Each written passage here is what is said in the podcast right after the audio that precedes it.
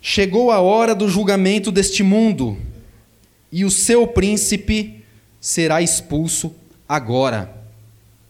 Chegou a hora do julgamento deste mundo, e o seu príncipe será expulso agora.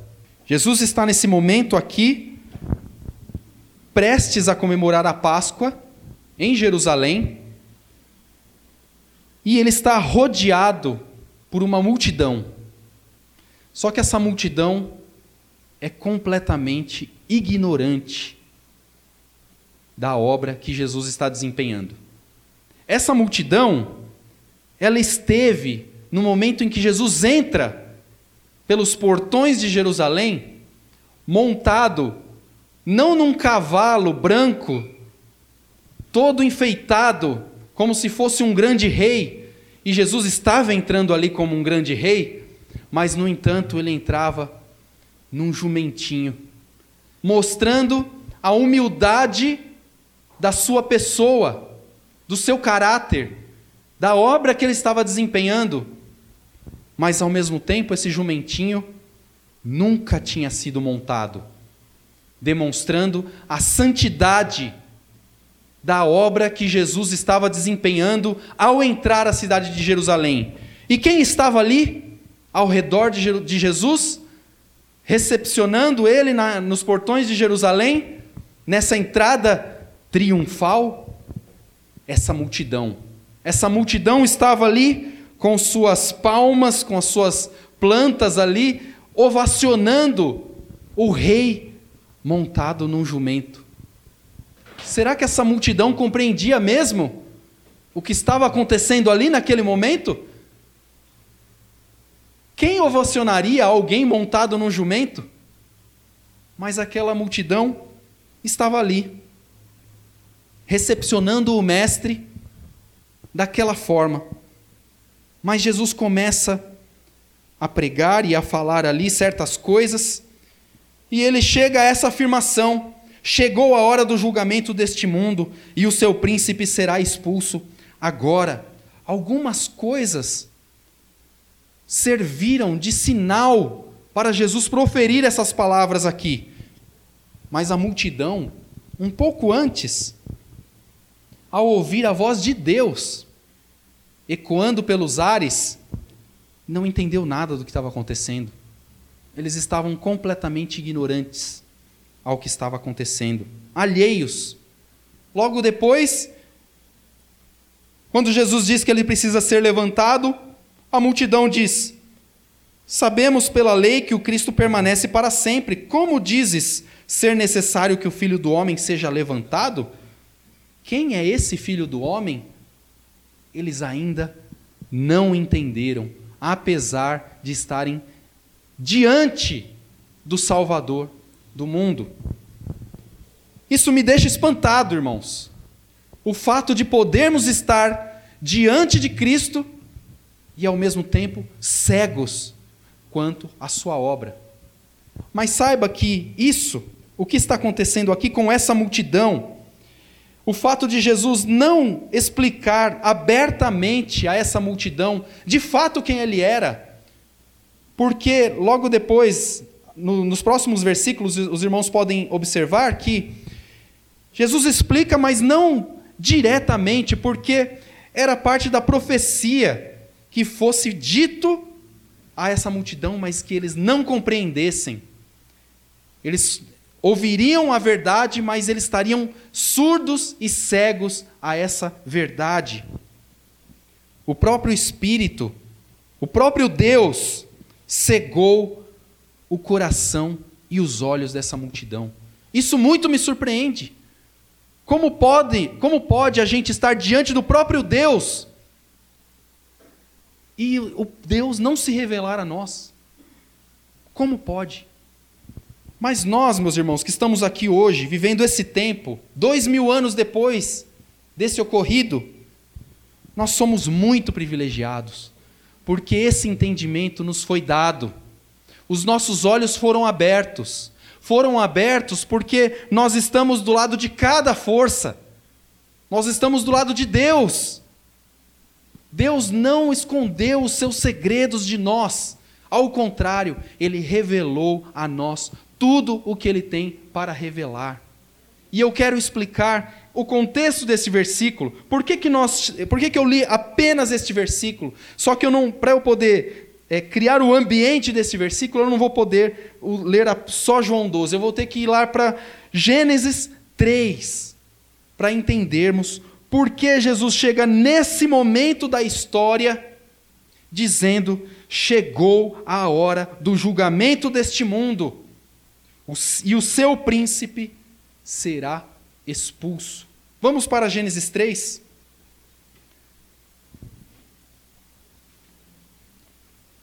Vamos ler versículo 1 até o versículo 15. Ora, a serpente era o mais astuto de todos os animais do campo que o Senhor Deus havia feito. E ela disse à mulher: Foi assim que Deus disse: Não comereis de nenhuma árvore do jardim? Respondeu a mulher à serpente: Do fruto das árvores do jardim podemos comer, mas do fruto da árvore que está no meio do jardim, disse Deus: Não comereis dele, nem nele tocareis. Se o fizerdes, morrereis. Disse a serpente à mulher: Com certeza não morrereis.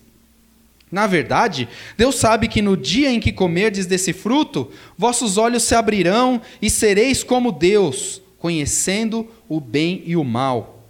Então, vendo a mulher que a árvore era boa para dela comer, agradável aos olhos e desejável para dar entendimento, tomou do seu fruto, comeu e deu dele a seu marido, que também comeu. Então os olhos dos dois foram abertos e ficaram sabendo que estavam nus. Por isso entrelaçaram folhas de figueira e fizeram para si aventais. Ao ouvirem a voz do Senhor Deus, que andava pelo jardim no final da tarde, o homem e sua mulher esconderam-se da presença do Senhor Deus entre as árvores do jardim. Mas o Senhor Deus chamou o homem, perguntando: Onde estás? O homem respondeu: Ouvi a tua voz no jardim e tive medo, porque estava nu, por isso me escondi. Deus perguntou-lhe outra vez: Quem te mostrou que estavas nu? Comeste da árvore da qual te ordenei que não comesses? Respondeu então o homem: A mulher que me deste deu-me da árvore e eu comi. O Senhor Deus perguntou à mulher: Que foi que fizeste? E ela respondeu: a serpente me enganou e eu comi. Então o Senhor Deus disse à serpente: Por que fizeste isso? Serás maldita entre todo o gado e entre todos os animais do campo. Andarás sobre o teu ventre e comerás pó todos os dias da tua vida. Porém, inimizade entre ti e a mulher, entre a tua descendência e a descendência dela. Esta te ferirá a cabeça e tu lhe ferirás o calcanhar. Estamos diante aqui de uma história contada por Moisés, onde maiores detalhes sobre a existência do mal não nos é dada. E eu não quero entrar aqui na discussão milenar sobre quem é o autor do mal ou não, mas eu quero ser estritamente escriturístico aqui nesse momento dizendo que a Bíblia não está explicando a origem da serpente. De onde vem a serpente? De onde vem o mal? Como é que ela acontece? O fato é que o último versículo do capítulo 2 nos prova que havia um estado de pureza presente no homem. Eles estavam nus, o homem e sua mulher, e não se envergonhavam. É assim que termina o capítulo 2 de Gênesis, mostrando a pureza com que eles, que eles tinham nos seus olhos, na sua mente, no seu coração, no seu viver. Mas eis que, de repente, uma única explicação é dada. A serpente era astuta. Era astuta. Era astuta porque ela não falava por si mesma Oh, é óbvio que serpentes não falam. Essa é a nossa experiência. Então, algo acontece de misterioso nessa serpente, de modo que ela trava ali um diálogo, um diálogo com a mulher. E a mulher não estranha isso. A mulher não estranha esse diálogo. Mas o que é mais surpreendente é que Deus estabeleceu uma ordem para as coisas, criou o homem, os irmãos lembram da história, faz Adão cair num profundo sono, e do lado de Adão, da costela de Adão, Deus faz a mulher. Quando Adão acorda, profere aquela frase romântica: Essa é osso dos meus ossos e carne da minha carne. Ele gostou do que ele viu, ele ficou satisfeito. Agora sim, tem alguém, tem um ser que é idôneo, que é da mesma condição, da mesma categoria que eu. Nós vamos poder nos relacionar. Mas antes disso, Deus havia dado uma ordem a Adão: Adão, comerás de todas as árvores do jardim livremente de qualquer árvore do jardim. Mas não comerás da árvore do conhecimento do bem e do mal, porque no dia em que dela comeres, com certeza morrerás. Deus estabeleceu então uma ordem. Adão era o guardião desta verdade.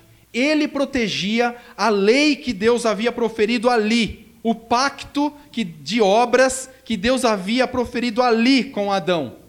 Adão deveria então andar em completa obediência. Mas a despeito de qualquer ordem daquilo que Deus fez e criou e ordenou, vem a serpente, já num ato de completa repulsa àquilo que Deus fez e criou e ordenou, ele vai direto em quem? Na mulher.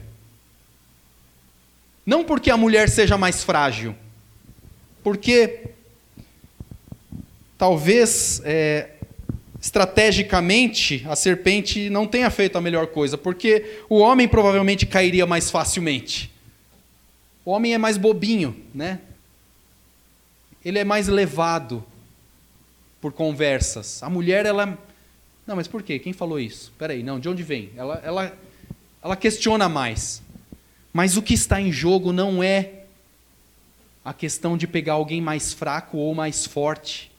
A questão é de ir completamente contra aquilo que Deus estabeleceu por ordem. A ordem de Deus foi dada a Adão. Adão era guardião da voz de Deus ali, da lei de Deus ali. E a serpente vem questionar a ordem de Deus àquela que não havia recebido a ordem de Deus. A serpente então está dizendo aqui: é Deus mesmo o Criador? É Deus mesmo quem ordena todas as coisas? Eu não reconheço essa ordem. Eu não estou sujeito, sujeita a esta ordem. Eu estou em completa rebelião com Deus. É isso que a serpente está dizendo quando ela vai conversar com Eva. A partir daqui, meus irmãos, nós percebemos uma ideia de antítese. Antítese. Deus e o seu plano maravilhoso de criação e a serpente, negando todo o plano que Deus fez. Nós temos a ideia e desenvolvimento do plano de Deus através daquilo que Deus estabelece pela Sua palavra, e nós temos a voz da serpente falando: é isso mesmo que Deus fez? É isso mesmo que Deus fez? É isso mesmo que Deus falou? E é isso que ela faz com a mulher. Foi assim que Deus disse? Não comereis de nenhuma árvore do jardim? Olha a astúcia da serpente. Fazendo não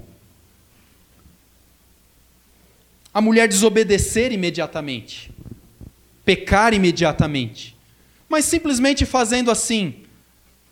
Lembre da voz de Deus, lembre daquilo que ele falou.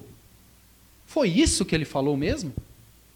Olha, nós podemos estar seguro daquilo que a gente faz de melhor. Mais seguro impossível, não existe. Você está ensinando outros sobre aquilo.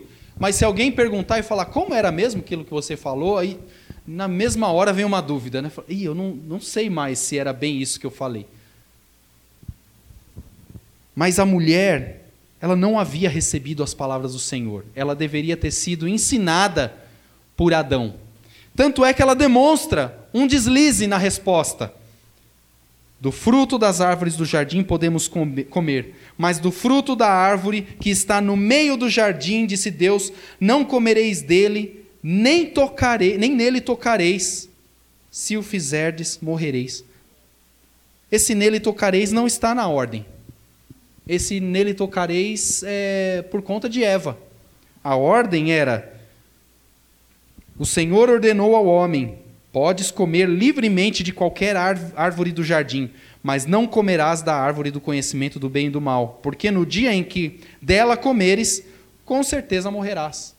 Então, isso mostra que Eva não estava muito firme naquilo que tinha sido ensinado. Mas o que está em jogo é que a serpente vai continuar o seu ataque e vai dizer: Com certeza não morrereis. Agora ela é mais enfática o que era uma pergunta antes, agora fica uma afirmação. Deus não está certo. Deus falou, mas é mentira.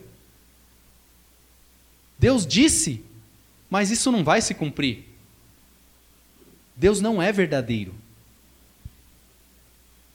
Na verdade, Deus sabe que no dia em que comerdes desse fruto, os vossos olhos se abrirão e sereis como Deus, conhecendo o bem e o mal. Argumento ardiloso. E a mulher, tentada por falar: ah, é mesmo? Vou ser como Deus? Eu não sei o que é isso, conhecer o bem e o mal, mas deve ser bom, né? Deus é assim, Deus conhece o bem e o mal. Então eu quero ser como Deus. Ela olha para a árvore agora de um jeito diferente. Ela vê que a árvore era boa para dela comer. Talvez ela não tivesse reparado tanto até então. Agradável aos olhos. E aí ela deduz: é desejável para dar entendimento. E tomou ela do seu fruto, comeu, e deu a Adão, que também comeu. O texto não diz nem se Adão questionou a Eva: que fruto é esse? Porque Adão deveria ter cuidado com todos os frutos que eles estavam comendo, porque um fruto especificamente ele não podia comer. Mas Adão estava desatento, distraído, e aceitou a oferta.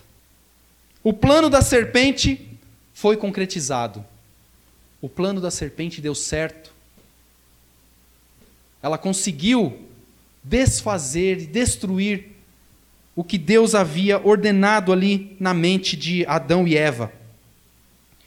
Mas Deus, sabendo de todas as coisas, vai procurar Adão, que estava escondido a essa altura, e vai fazer ali um, uma acariação do acontecimento. E ele chega: Onde estás, Adão? Adão está escondido, conta ele a história, Fala que ele estava nu, teve medo e se escondeu. E aí Deus pergunta: Mas quem te contou? Quem falou que você estava nu? Você não sabia que você estava nu antes. Ah, foi a mulher. A culpa foi da mulher. Chega para a mulher: Não, a culpa foi da serpente. E aí Deus já dá uma uma sentença, uma sentença à serpente no versículo 14. Então o Senhor Deus disse à serpente: Por que fizeste isso? Serás maldita entre todo o gado e entre todos os animais do campo. Andarás sobre o teu ventre e comerás pó todos os dias da tua vida. Deus já lança ali uma sentença para a serpente. Não há possibilidade de recurso, nem em segunda, nem terceira, nem quarta instância a serpente é condenada em primeira. Mas não termina por aí. porei inimizade entre ti e a mulher, entre a tua descendência e a descendência dela. Esta te ferirá a cabeça, e tu lhe ferirás o calcanhar. O que eu estou querendo apresentar para vocês, meus irmãos, é que há aqui duas vertentes, dois caminhos. O caminho daqueles que são orientados pela palavra de Deus e aqueles que são orientados pela palavra da serpente. Outrora, como os nossos pais fizeram, todos somos orientados naturalmente pela voz da serpente. Fazemos parte da geração da serpente e não da geração de Deus. Porque pecamos e traímos a Deus na desobediência de Adão e Eva. Toda a humanidade é representada por Adão e Eva. Mas o que Deus promete aqui é que haverá agora uma eterna rivalidade. Uma eterna rivalidade. A rivalidade entre a semente da mulher a descendência da mulher e a descendência da serpente. Tem dois povos, dois caminhos, e essa é a antítese apresentada pelas Escrituras, que na verdade é a tese das Escrituras. Nós vamos ver isso já em, Gênesis 3 e até o final das Escrituras e até o encerramento da história. A briga e a luta entre os descendentes de Deus, da mulher, e os descendentes da serpente. Essa tese já é confirmada no capítulo 4 de Gênesis. Os irmãos conhecem a história de Caim e Abel. E qual é a história de Caim e Abel? O autor, Moisés, ele está querendo ensinar para nós alguma coisa.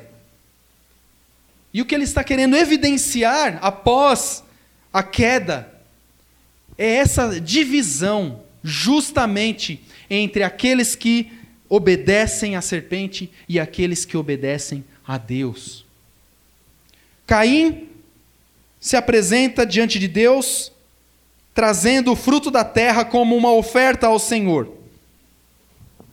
Abel também se apresenta a Deus, trazendo da gordura das primeiras crias de suas ovelhas. E o Senhor acolheu Abel e a sua oferta. No entanto, não acolheu Caim e a sua oferta. Por isso Caim ficou furioso e ficou com o semblante abatido. Então o Senhor perguntou a Caim: Por que tiraste e por que estás com teu semblante abatido? Se procederes bem, não se restabelecerá o teu semblante, mas se não procederes bem, o pecado jaz à porta e o desejo dele será contra ti, mas tu deves dominá-lo.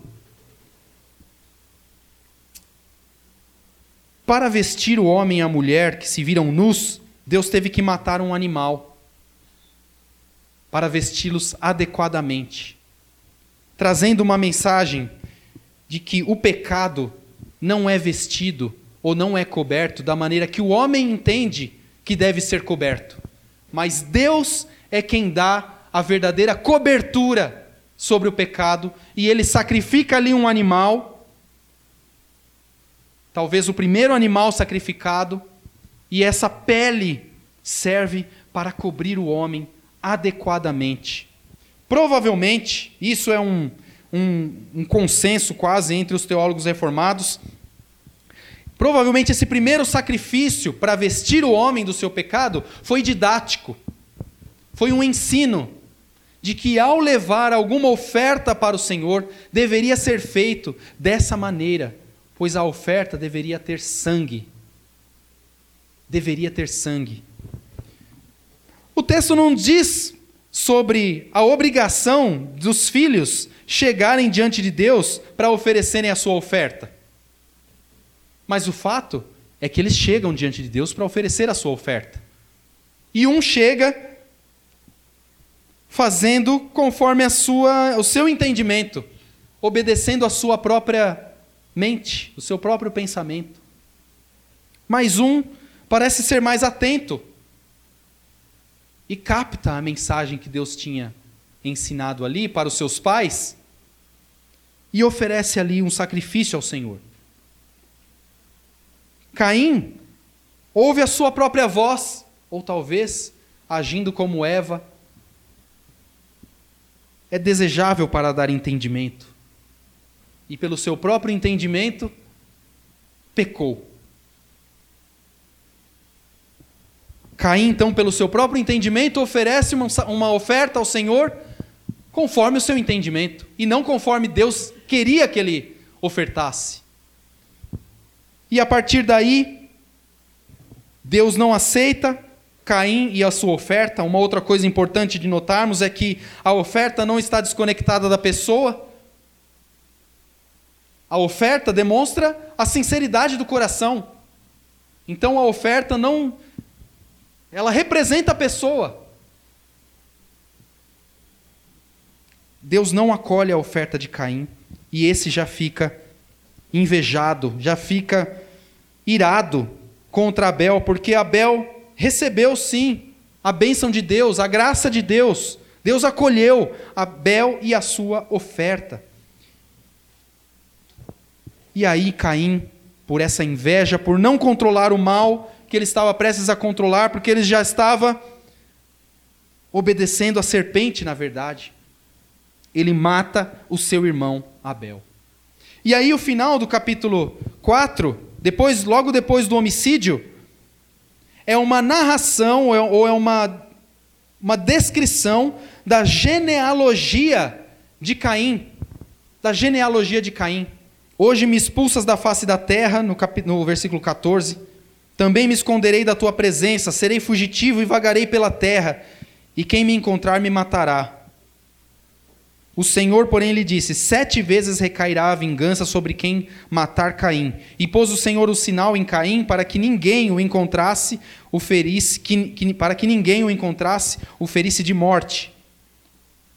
Caim conheceu intimamente sua mulher, ela engravidou, deu à luz a Enoque. Caim edificou uma cidade e deu-lhe o nome do filho, Enoque.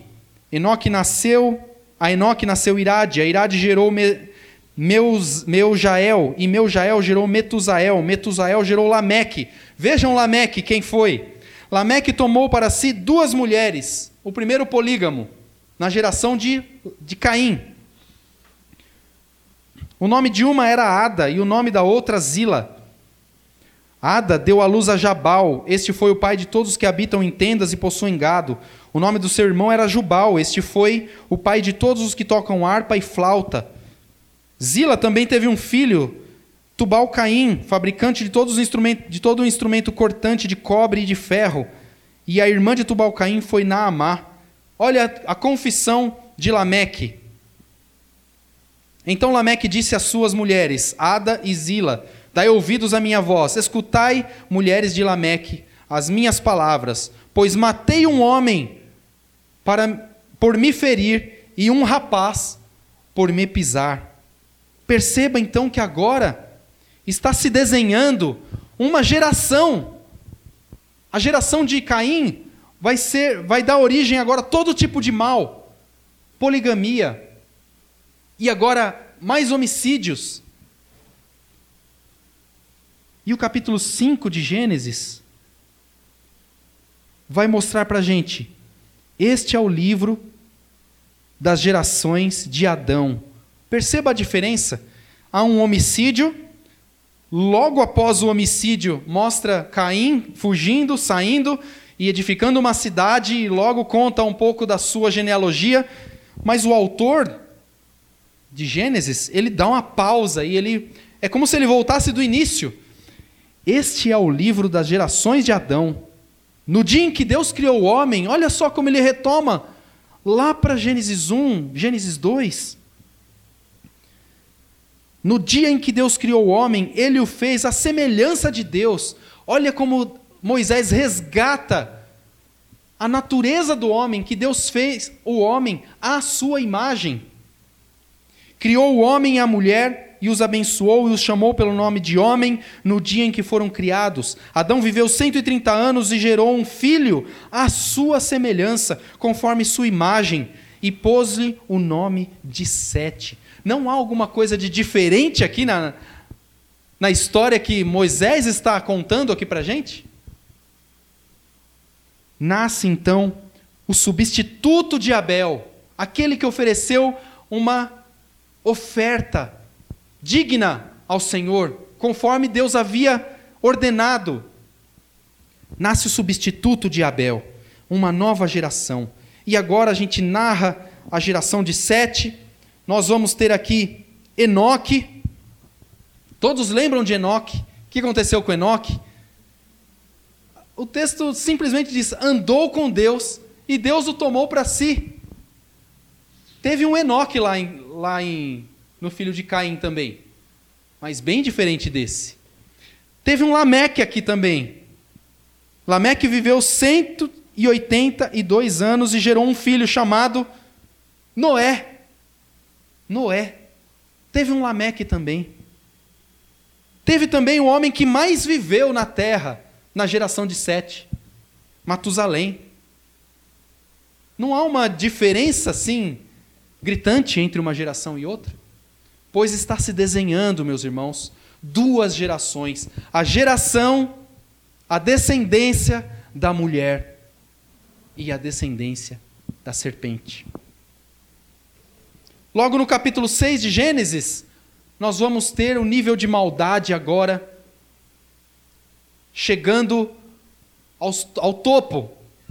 E Deus não tolera mais esse nível de maldade. E qual é a razão, meus irmãos, desse nível de maldade? Por que Deus decide salvar a terra, salvar Noé e condenar a terra? Condenar a humanidade? Qual é a razão? Senão a fusão das duas naturezas, das duas descendências, das duas das duas descendências, de, da, da serpente e da mulher. A fusão, os filhos de Deus estavam se misturando com as filhas dos homens. É essa expressão que Moisés usa para demonstrar a descendência da serpente e a descendência da mulher. Os filhos dos homens se misturando com os filhos de Deus. Deus não tolera isso. Deus quer uma separação completa. Aqueles que andam de acordo com as orientações de Deus e aqueles que andam conforme a sua própria mente, que na verdade não é conforme a sua própria mente, mas é ouvindo a voz de Satanás, ouvindo a voz da serpente. A história de Noé todos conhecem. Deus destrói a terra com o dilúvio. Noé e sua família entram numa arca, são salvos. E depois que há só a, a família de Noé, aí nós pensamos, agora sim, agora tudo vai dar certo, porque só existe uma, uma geração agora, só da mulher. Deus salvou Noé. Lê do engano, meus irmãos. Lê do engano. Noé sai da arca e ele planta uma vinha. E quando ele planta uma vinha, é, é como se fosse aqui uma nova queda.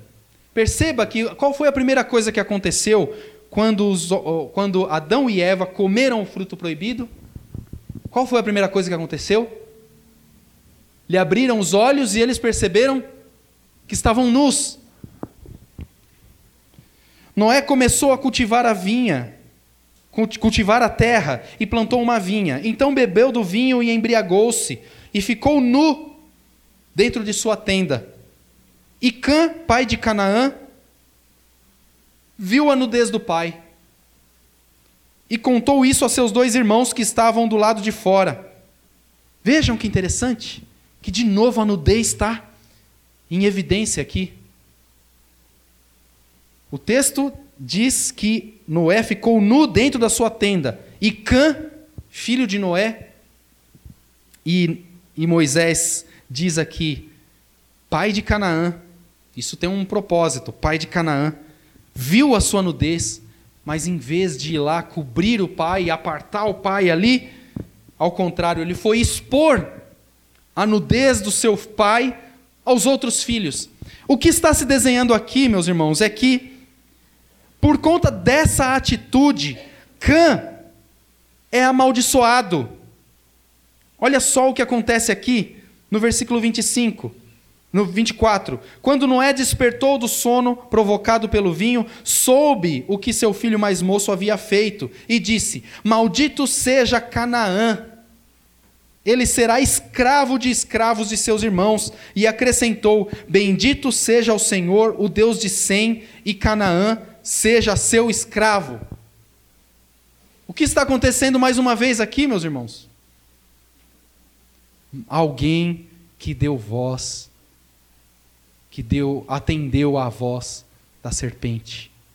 E mais uma vez, a geração, a descendência da serpente está feita, e a, e a, e a descendência de Deus, da mulher, também está consolidada. Sem, de onde vem a palavra, de onde vem os semitas, de onde vem os judeus, de onde vem essa geração do povo de Deus. Para resumir a história, porque se eu for nessa toada, a história fica muito comprida.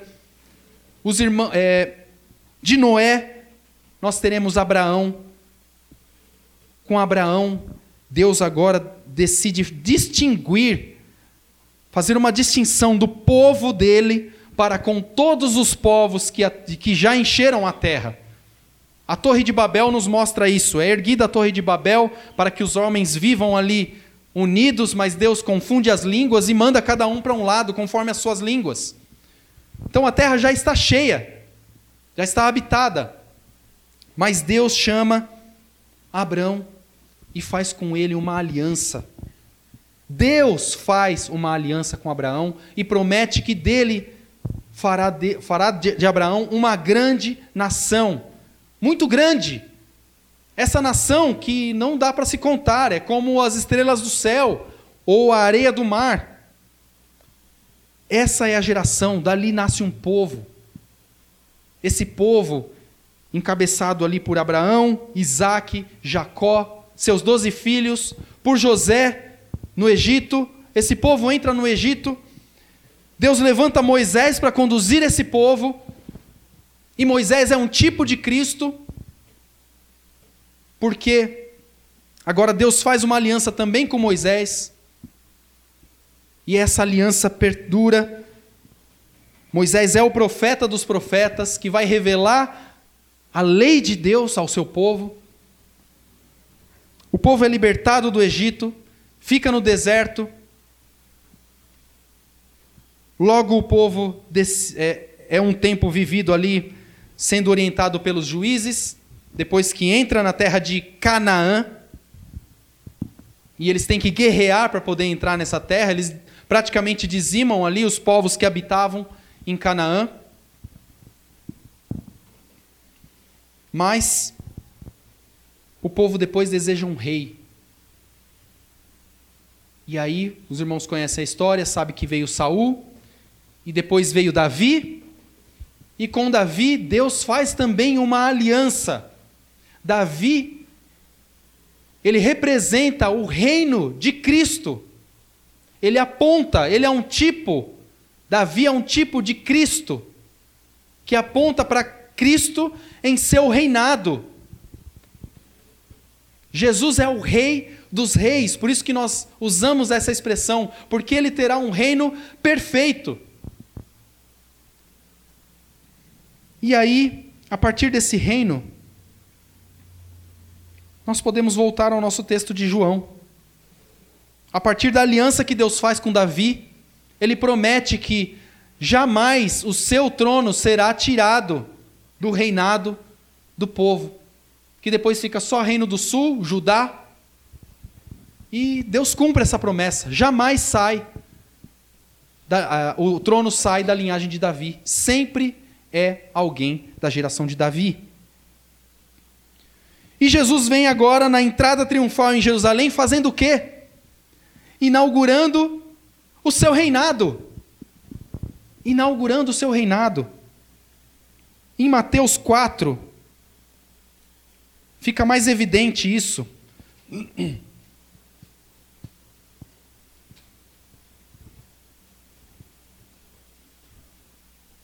Em Mateus 4, versículo 17, diz assim: depois que Jesus é, é batizado, depois que ele é tentado, ele volta para Galiléia. E qual é a mensagem de Jesus? Daí em diante, Jesus começou a pregar, dizendo: Arrependei-vos, porque o reino do céu chegou. O que é um reino, Senhor? Sem, é, irmão, sem, sem, um rei, sem um rei. Se tem um reino, tem um rei. Pode até ser que haja um rei sem reino, mas um reino sem rei, isso não é o que acontece. E Jesus está declarando nesse momento que o reino do céu chegou. No início do seu ministério, depois que ele é tentado, ele vence Satanás ali no deserto. Vejam só, ele venceu Satanás no deserto. Aquela serpente que falava bastante lá no início, ela já está ficando assim um pouco assim desidratada, está ali, né? um pouco mais quietinha. O reino de Cristo está se desenvolvendo agora, irmãos. E é isso que a gente vê no Sermão da Montanha. O que é o Sermão da Montanha? O que é o Sermão do Monte? Se não Deus, Jesus descrevendo quem são os súditos que pertencem a esse reino. Bem-aventurados são os pobres de espírito. No reino de Cristo não vai ter aqueles autojustificados. Vão ter aqueles que falam assim: eu não mereço nada. Eu estou aqui porque eu fui arrastado para cá. Eu, tô, eu estou aqui nesse reino por pura graça. Eu não tenho nada em mim, eu sou completamente pobre, um miserável, mas Deus me trouxe. Esses vão farão parte. Bem-aventurados os que choram, são aqueles que lamentam os seus pecados e a sua condição natural. São aqueles que não estão sujeitas à voz da serpente. Bem-aventurados os humildes, aqueles que não conseguem olhar para cima e falar, é mérito meu. Não. Bem-aventurados os que têm fome e sede de justiça. Esse, esses são os que vão habitar, são os, os súditos do reino de Cristo. É isso que ele está narrando. Olha, o reino do céu chegou e faz parte do reino essas pessoas. Você pode tentar se esforçar para entrar nesse reino, mas você não vai entrar por esforço próprio. Porque as pessoas que compõem esse reino já têm essas características. Já tem. Então o que acontece nesse texto de João? Porque eu escolhi, afinal de contas, esse texto de João e falei tanto agora antes para podermos chegar aqui. Leiam um versículo 20, meus irmãos, do capítulo 12 de João. E vejam como esse texto é importante. E às vezes a gente lê e passa despercebido. Olha como esse tempo é fundamental para a nossa história e para o cristianismo. O versículo 20 diz assim: entre os que, entre os que tinham subido à festa para adorar, estavam alguns gregos. Ah, Diego, você está você tá exagerando, né? Qual é a importância de um versículo como esse?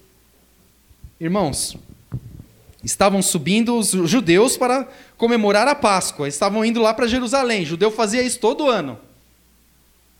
E agora, João enfatiza que não eram os judeus que estavam subindo ali. Alguns gregos também subiram ali. Alguns gregos também subiram ali.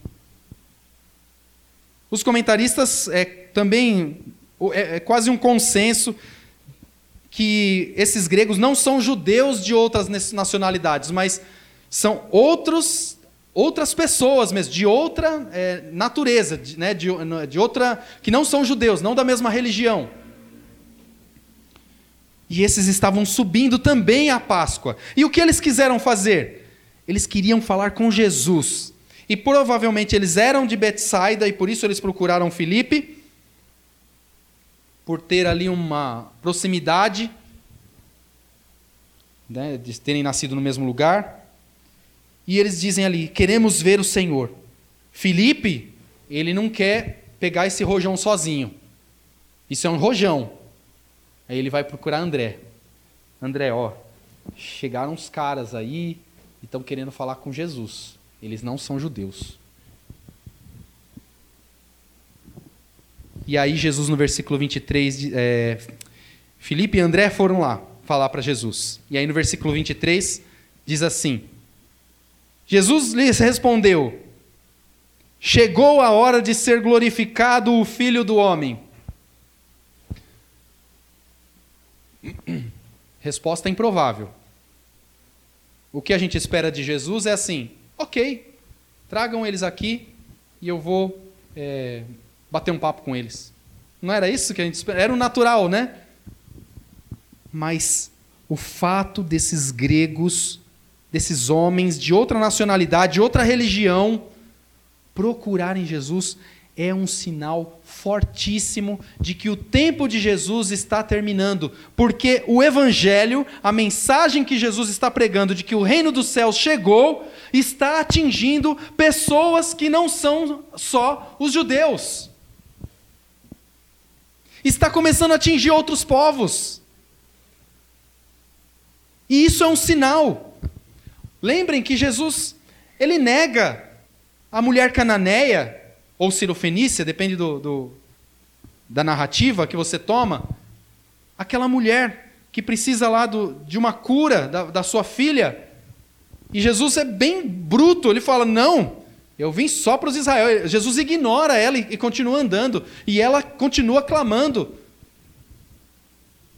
Não, eu não vim servir aos cachorrinhos. eu vim servir aos da casa de Israel. Eu não vim aos cachorrinhos. Jesus veio ao seu povo, para o seu povo, aquele com, Deus, com quem Deus fez a aliança. E a mulher fala assim: Mas Senhor, até os cachorrinhos comem das migalhas que caem da mesa do seu Senhor. No mesmo momento, Jesus falou: Eu não vi tamanha fé dessa em Israel. Olha só, a mesma coisa acontece com aquele centurião. Senhor, meu servo está doente. Não, fale só uma palavra. Diga só uma palavra e ele será curado. Eu, eu, eu sei que é ter autoridade, Senhor. Eu, eu sou centurião, eu, eu cuido de 100 soldados aqui. Eu dou uma ordem e eles fazem. Eu sei que o Senhor tem autoridade. Se o Senhor falar, o reino espiritual todo obedece. Então diz, aí Jesus, caramba, que fé é essa que tem aqui, que está acontecendo aqui? Essas coisas foram demonstrando que o reino de Cristo ele estava se estabelecendo, que ele estava crescendo, que ele estava se desenvolvendo. E quando chega esses gregos, então, Jesus fala: chegou a minha hora, eu preciso morrer. Aí ele vem com um discurso: se o grão de trigo não cair na terra e não morrer, fica só, mas se morrer, dará muito fruto. Que muito fruto é esse? Agora os muros estão caindo. Agora não é só os judeus. Agora os gentios começam a ser compreendidos também como povo de Deus, como aqueles que estão dentro da aliança. Só que Jesus precisa fazer alguma coisa antes. Jesus precisa cumprir isso que ele, que ele falou aqui no versículo 31. Chegou a hora do julgamento deste mundo, o seu príncipe será expulso. Irmãos, os gentios, aqueles que não são judeus, aqueles que não são do povo da aliança, eles estão, eles estavam debaixo de uma cegueira espiritual imposta por Satanás imposta por Satanás. Era necessário, então, que Jesus, morrendo, cumprindo a sua obra perfeita, morrendo pelos nossos pecados e ressuscitando dentre os mortos, ele esmagasse a cabeça da serpente, matasse ali ou tirasse o poder de Satanás de cegar todas as nações. Era imprescindível que Cristo fizesse isso para que o evangelho chegasse de maneira abrangente aos gentios. É fundamental que ele fizesse essa obra, e é por isso que Jesus fala isso aqui no versículo 31. A morte de Cristo é o julgamento do mundo, é a inauguração do reino de Cristo e é o acorrentamento de Satanás. Isso só vai ficar bastante claro em Atos 10, quando o primeiro gentil é convertido à, à igreja primitiva. E os irmãos lembram do rebuliço que foi, quando Cornélio tem ali uma visão, manda chamar Pedro, Pedro o, o anjo fala que Pedro falaria palavras ali pelas quais ele seria salvo, e Pedro vai, e depois ele tem que se explicar lá no capítulo 11 de Atos, a igreja. Por que, que você está falando com gentil, Pedro? Por que, que você está lá gastando tempo? Os gentios não fazem parte, não. Aí Pedro vai falar: não, faz sim. Faz sim. O Espírito agiu ali também. Agiu ali também. Irmãos, nós estamos no lado de cada história, entende? Nós só estamos aqui por conta da obra de Cristo, que tirou a cegueira que estava sobre nós como gentios. Por isso nós temos acesso agora à verdade, por essa obra que Cristo desempenhou. E hoje nós somos contado, contados não só como nós não somos contados como filhos dos homens ou como descendência da serpente, mas nós somos pela fé na obra de Cristo, descendente, descendente de Cristo. O novo Adão, o Adão perfeito, o Adão que venceu a serpente no deserto, que não ouviu aquela vozinha tentadora da serpente, mas que foi firme e venceu a serpente com a própria palavra de Deus, que era o que Adão e Eva deveriam ter feito. Foi assim que Deus disse: Certamente não morrereis. Cala a boca, serpente. Deus falou que nós vamos morrer se desobedecermos, e o que Deus fala é a pura verdade, porque Deus é totalmente verdade. Não há nele engano. É impossível que Deus minta, como diz em Hebreus 6. Deus promete e julga e entra em juramento por si mesmo, colocando o seu nome, empenhando o seu próprio nome. É impossível que Deus minta.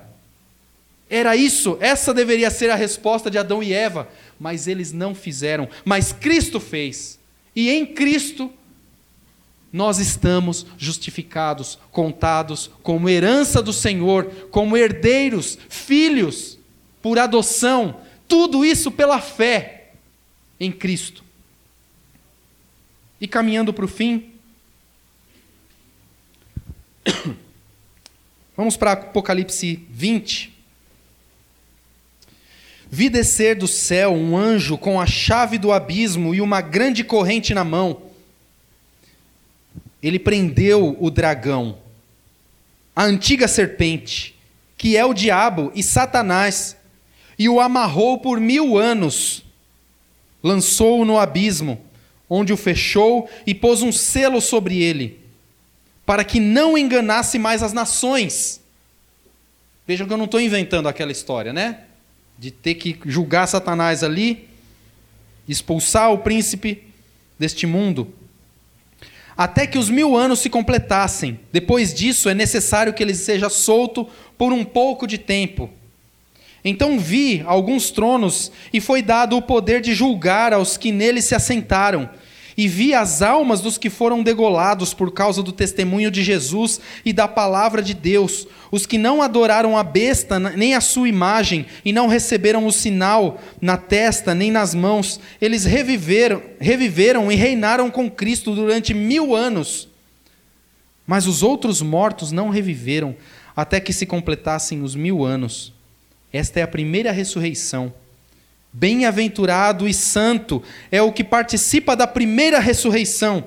A segunda morte não tem poder sobre eles, mas serão sacerdotes de Deus e de Cristo e reinarão com ele durante os mil anos.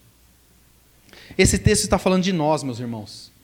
Esse texto está falando do reino que Jesus inaugurou e que nós estamos agora como súditos deste reino.